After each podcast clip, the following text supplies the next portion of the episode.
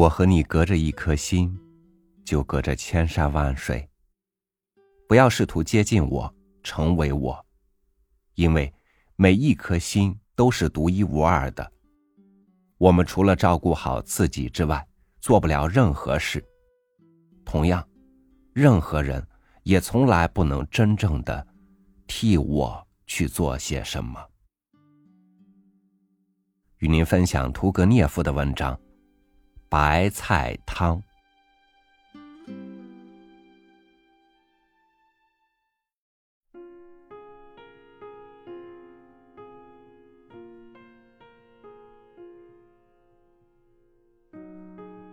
一个老农妇，是个寡妇，只有唯一一个儿子。二十岁，是村里最强壮的工人，但是他死了。村庄的女主人听说了老农妇的悲惨遭遇后，在葬礼那天拜访了他。女主人在家里找到了他。只见这位刚刚失去儿子的老妇人站在桌前，小屋的正中心，不慌不忙、神色镇定的一下一下举起右手胳膊，从变黑的锅子里舀起清淡的白菜汤，一勺一勺的喝着。他的脸凹陷黝黑。眼珠肿胀，布满血丝。但是他站得庄严笔直，好像在教堂里一样。天哪！女主人想，在这种时刻，他竟然还喝得下汤。这个人怎么这么冷漠？他不知道人间冷暖吗？此时此刻。女主人想起几年前，当她失去了出生才九个月的小女儿时，因为太过于悲痛，她拒绝去彼得堡附近的别墅避暑，在城里度过了整整一个夏天。而这个老农妇，竟然若无其事的喝着白菜汤。女主人终于沉不住气了。塔缇娜，她说道。不是吧？我太惊讶了！难道你真的一点都不关心你的儿子吗？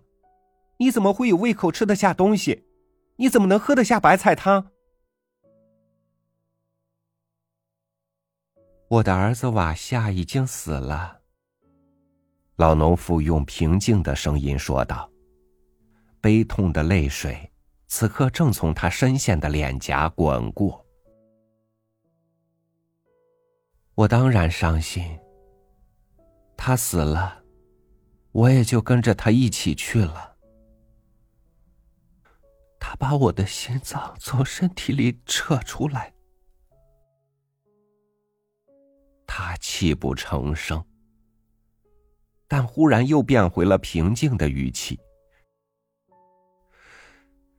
可是，这汤不能白白浪费。里面还有盐呢。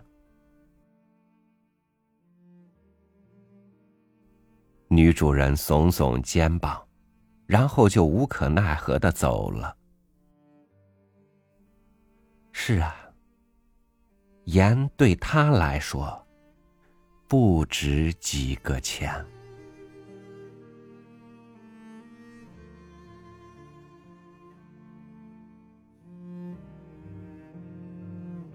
没有一样的人生，没有相同的境遇，没有绝对的感同身受。